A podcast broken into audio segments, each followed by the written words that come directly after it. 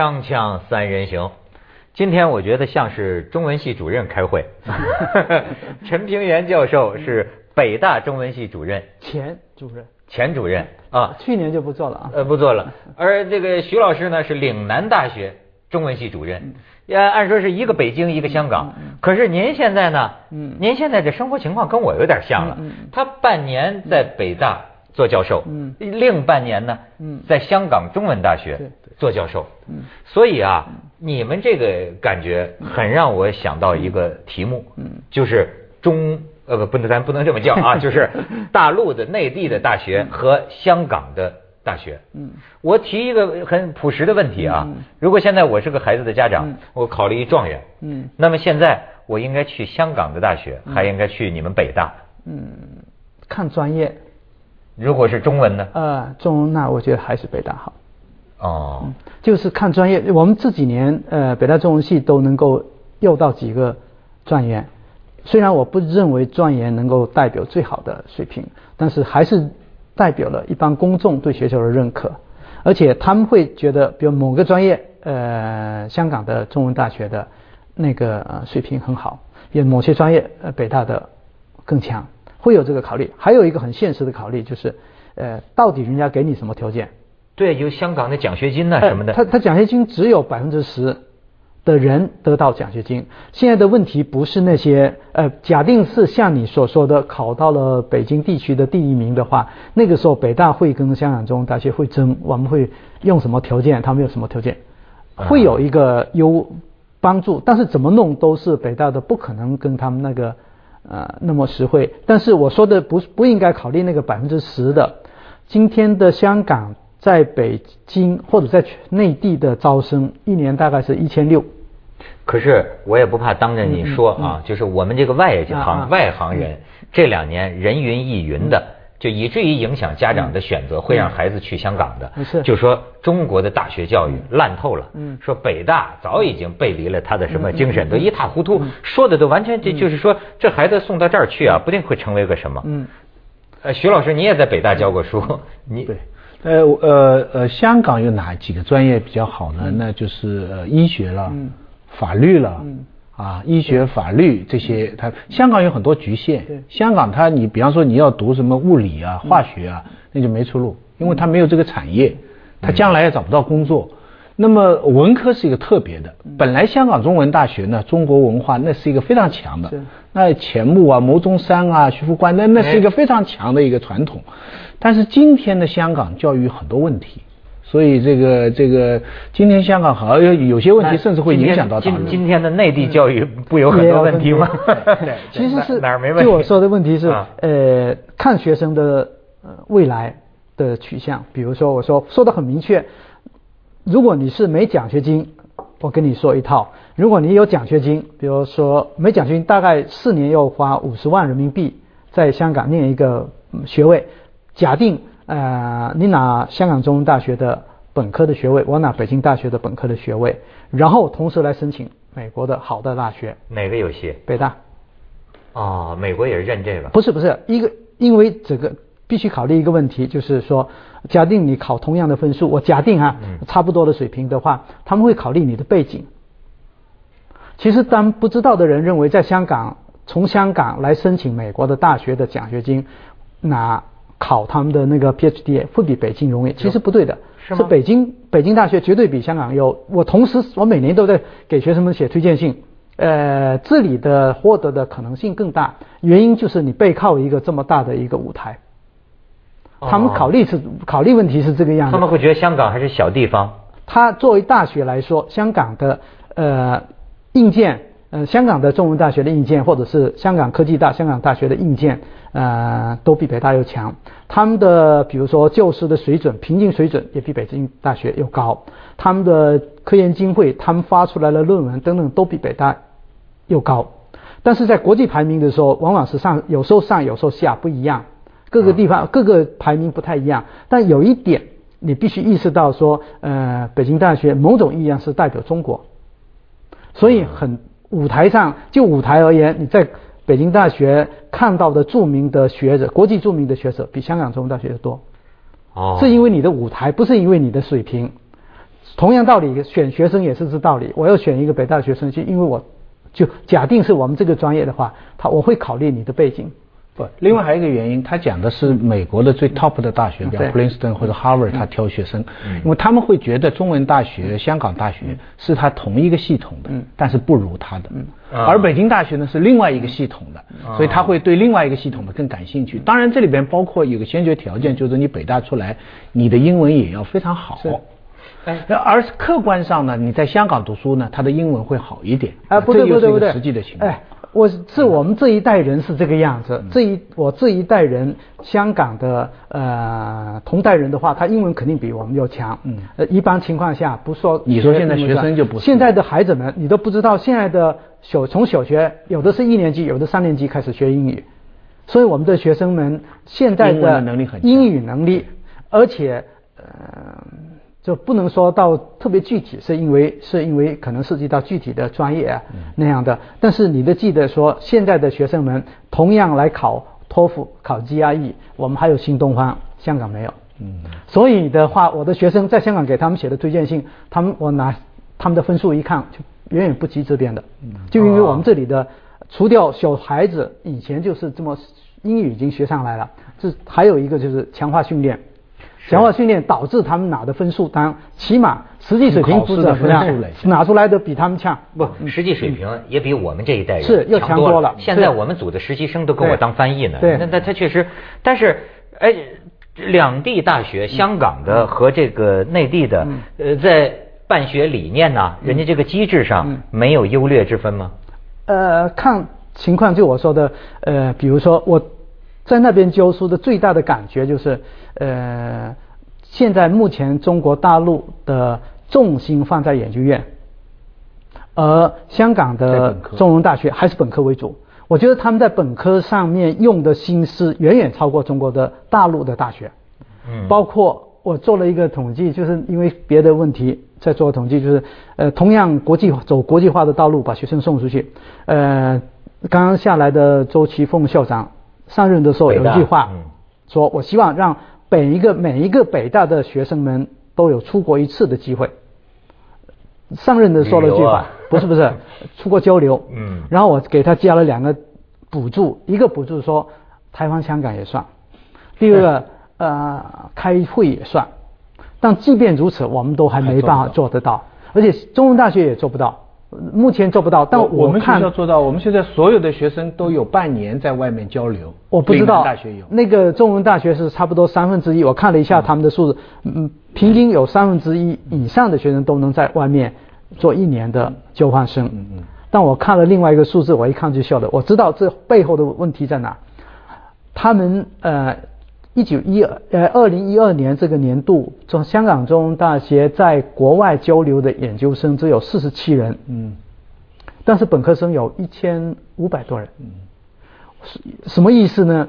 就是这四十七人远远比不上北大。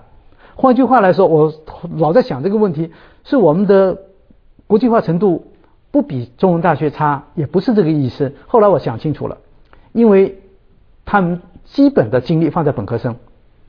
本科生是将来自己的呃这嫡系子孙，然后将来本科生的我们都知道，将来募捐呃捐款主要靠本科，本科是自己的亲生骨肉，研究生不见得，研究生你各地世界各地来，我这里又你的出成果，哦对对，你在这里好好给我包包括实验室，包括写论文，包括赶快出成果，还有一个问题就是他们的。香港中文大学，我不知道岭南怎么样。他那么多的研究研究生，其实是必须承担呃辅助教学任务。对，都是都是教学助理，嗯，就是教学助理。所以他你又走了，你拿了这笔钱，然后到外面去做研究，是你。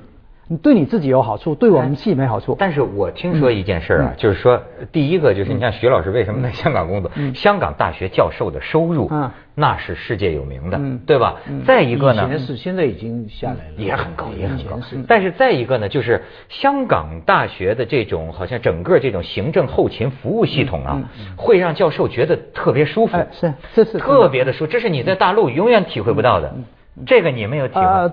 你你后面这个我特别赞同，就是呃，在中文大学教书这么几年，就是只要规定上有的，我根本不求人，我就打个电话就解决了，就所有的问题都包括人事部，包括后勤，包括所有的问题就没有治理的话，往往又找人，呃，这里的管理层中间的我们所说的呃服务层里面的服务意识不强，管理意识太强。哎哎哎哎，是是是，管人的意识很强，对对，给你下绊的意识很强。锵锵三人行，广告之后见。这个不还不光是大学的不同，为什么我对香港教授这个舒服？我有体会啊，因为香港的公司，比如说也让我们主持人很舒服。他的这个行政部、人事部，哎，真的，你说这是怎么回事？他尽量想给你减少麻烦。是是。哎，教授，您明天要出差，给你订机票，给你什么什么都订酒店，交代的清清楚楚。我怎么体会不到？哎，我觉得我们我们学我们学校的老师都抱怨，行政管理人太多，整天逼着我们，把我们搞得忙死了。他们自己不偷懒，所以我们也搞得忙死了。啊，你刚才在讲呃内地跟那那个香港的那个学校的这个，内地的大学呢，其实说到底它有两个东西管它，就是一个是政治管理，嗯，一个是经济压力，嗯，对不对？特别是前些年，教授除了教书以外，还得想办法，连系主任都得要找外快为下面的老师。香港呢，香港妙得很，这两个压力都不大，也没人政治上管你，也没有特别大的经济的诱惑，可是学术上也未见得出太大的成果。为什么呢？哎，这个就是我在一直在想这个道理。我从自己反省，包括我的同事，香港请到世界很多有名的教授，因为他人工高。嗯。可是你仔细去看那些有名的教授的成果，大部分是来香港之前出的。嗯。他们在香港的期间，代表作就不多了。嗯，我自己琢磨呢，我觉得好像有，我不知道对不对，平原可以指出。太舒服了。不是，我觉得大陆的学术啊，靠一个传统。嗯。香港呢，就靠一个制度。嗯。你看大陆哈，它虽然政治管，经济又来干扰。可是很多人做学问呢，他是不管那些的，那些东西我来应付。你搞运动也好，你的要赚钱也好，那个是那一套。可是我心中自有一套。嗯啊，他心中我老师王瑶老师是怎么怎么工作的？啊，钱钟书是怎么样的？大家心里有一套学术的一套价值标准，做学问还是找这套标准做。嗯，香港呢，制度很很透明，很公平，就像他说，什么都可以找得到。嗯，但是呢。很少有遵循一个学术传统这个概念，就没有不像他们北大那些人啊，他有一套，比方说，你知道最早跟我介绍他是钱理群，他们北大的一个比他年纪大一点的，嗯，那个时候我们华东师大的现代文学也也不错，嗯，结果老钱就有一次跑来跟我说，他说我们现在北大，我们找到了陈平原，我们不怕你们了，你你这句话我印象为什么深呢？那就是一个老师对自己学校对自己学科的那种责任感。你今天要在香港再就就这样讲，学校里人笑死你。我要是说，我们现在有了谁，我们岭南不怕你们中大，谁要你管岭南的事情？这这，我们我们岭南大学大部分的老师是不知道谁是陈寅恪的，他们只知道现在谁要来做副校长，谁要来做院长。就是这套制，而这套制度啊，我现在身在其中啊，我就越人就是这样，你越在其中越看到他的缺点。呃，是我能够。而且香港的这套缺点，正在影响大陆。他以国际化的名义，他的统计是量化的。嗯。啊，他是以项目走先，而不是以成果走先的。他的片面的强调国际化，其实是英文化。嗯。所以，所以这些东西啊，其实尤其对文科，它也许对理工科有点道理，但是对文科，对香港的文科以及对内地的文科，现在我觉得将来都是损害很大。我不知道你是怎么说。那个徐子东是二十年前在大陆教书，所以他知道的是二十年前的美好的回忆。对对对，而且时间给你好的回忆，而且你见到的个别的人。呃，首先我们必须承认，这里是十三亿人，那里是七百万人。嗯。呃，我已经说了不起了，七百万人的一个小地方，有三所大学，比如说起码港大、中大、科技大学，不是这三所算是亚洲一流，起码这八所也都像模像样的。对。所以平均水准而言，香港的大学比大陆大学要好得多。嗯。但是因为你想这么多，你你认识的只是。这么多的大学里面，一个学术精英，这学术精英，而且还是保留了二十年前即将退休或者已经退休的 教授们的那个思路。他说的有一点是值得我们关注的，就是说，其实今天的那个制度化的管理，我们看到了他的那个我们说规范，呃，包括职业，包括呃你你说的所有这些东西，逐渐在大陆也都在推行。然后像我们这一辈年纪比较大的或者已经退休，我不管我做我自己的，没有问题。年轻的他们压力很大，你知道吗？他们也同样跟香港的青年教师是一样的，受到这一系列的那种呃制度的压迫压迫。我说的是不同的专业，我现在老在批评这个这一套以我们说课题为中心的以量化的啊国际化的，对对对对对，而且现在好多大学规定了莫名其妙。呃，比如说，呃，生父教授以前一定要在国外待过一年。嗯。有好多大学规定，最近一个南方一个大学更离谱，规定入职之前必须在国外待过一年。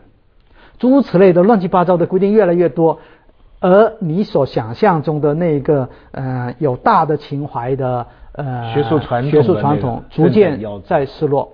我不能说没有，直到今天为止，呃，比如同样我在中文大学教书，我能。领会得到，比如带学生，我说他们的好处是规矩、职业化，嗯，很早就知道我要做什么，嗯，而且一步一个脚印这么走下去的，而且他们走到什么地方，比如三十年后他们能知道大概是什么样子，而北大的学生天马行空，也不知道哪一天就变成国务院总理，对，或者是 外交部长，所以他他他会有这个期待。我问我在中文大学讲研究生的课的时候，就发现一个问题。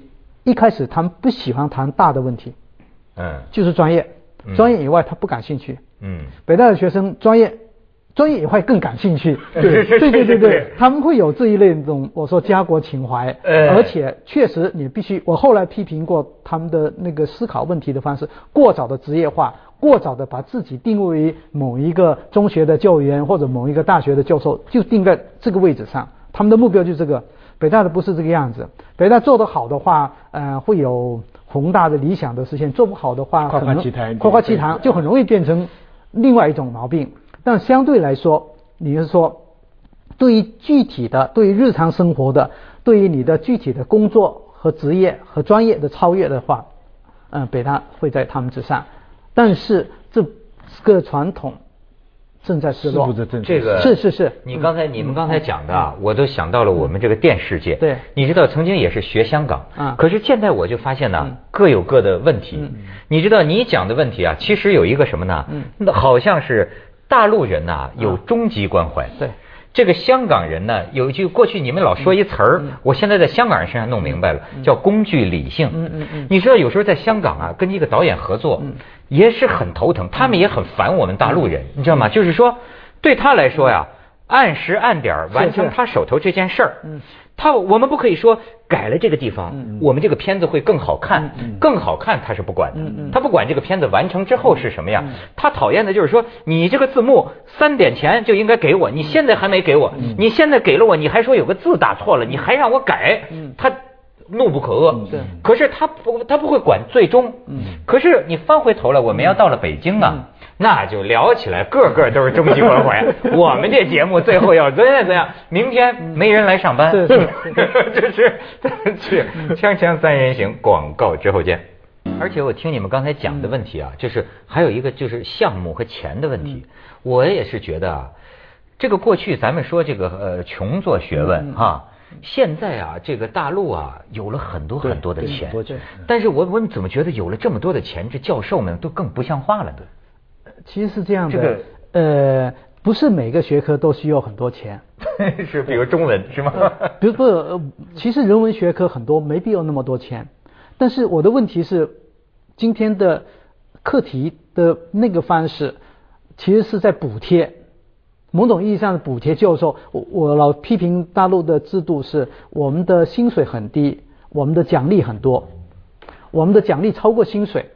啊，就是在香港的话，你不是激励你努力工作吗？对，他们的思路就是管理的人想说底薪很低，然后用各种各样的你来争取，你来争取，你来争取，我们会给，给了以后你就会用怎么挪来挪去。我开玩笑说，年初的时候做计划，年尾的时候找发票，这变成今天的大学教授的一个 很重要的事情。我开玩笑说，今天有一天，假如中国严查所有的报账。我不敢说百分之百，但百分之九十的教授的百分之九十的教授或者这些研究课题都有问题。因为没办法，那个制度规定你。导致你将来会走到这一步，但是香港的那个项目呢，就是另外一个情况，它呢不能拿来自己用的，它也不能拿来吃饭，也不能拿来自己买电脑什么什么都不可以。但是呢，它算你的成绩。是，换句话说，比方说你们你们今天两个人吧，他出了三本书，嗯，没申请项目，你申请了三个项目，你什么也没出来，嗯，升职还升你的。那个在香港的话，哎，以前北大有一个美好的传说。是很久很久以前，几年前了，很多地方都问我，我都给他们说很美好，但是不真的。为什么呢？他们都说平教授两个人的成果一样，一个有项目，一个没项目。北大的教授都说，当然是平没项目的，因为他没拿国家的钱，做的还跟你一样好，是不是啊？他没拿，不可能。但是当初这个美好的传说在很多地方用来批评他们当地的领导，然后我跟他们解释说，确实。没有这个传说这么神奇，他们确实我们不是特别看重项目，但是压力越来越大。今天的年轻教师，我们的年纪大的老师，呃，比如著名教授，呃，比如说以前的老钱啊，或者是李林啊，李林啊，这这这这才不理这些，呃，没项目没有问题，著名的教授没问题，年轻的教师，你没项目的话。根本不行。你要站在我们都是从二十来岁从那些老师指导下走过来，你要站在现在这些二十多岁的人，他面前就这么多规矩，就逼着他们往这一条功利的道路上走。我觉得是毁学问，那不就是都成了投机分子了吗？啊啊，不不不能这么这样说，有点不太恭敬。嗯，因为是这样的，我老说是有两种专业不一样，比如说有的专业没有钱是做不了的。对，比如说我要做大量的社会调查，你不给我钱，我怎么去调查？对对，比如说我是工科，我要。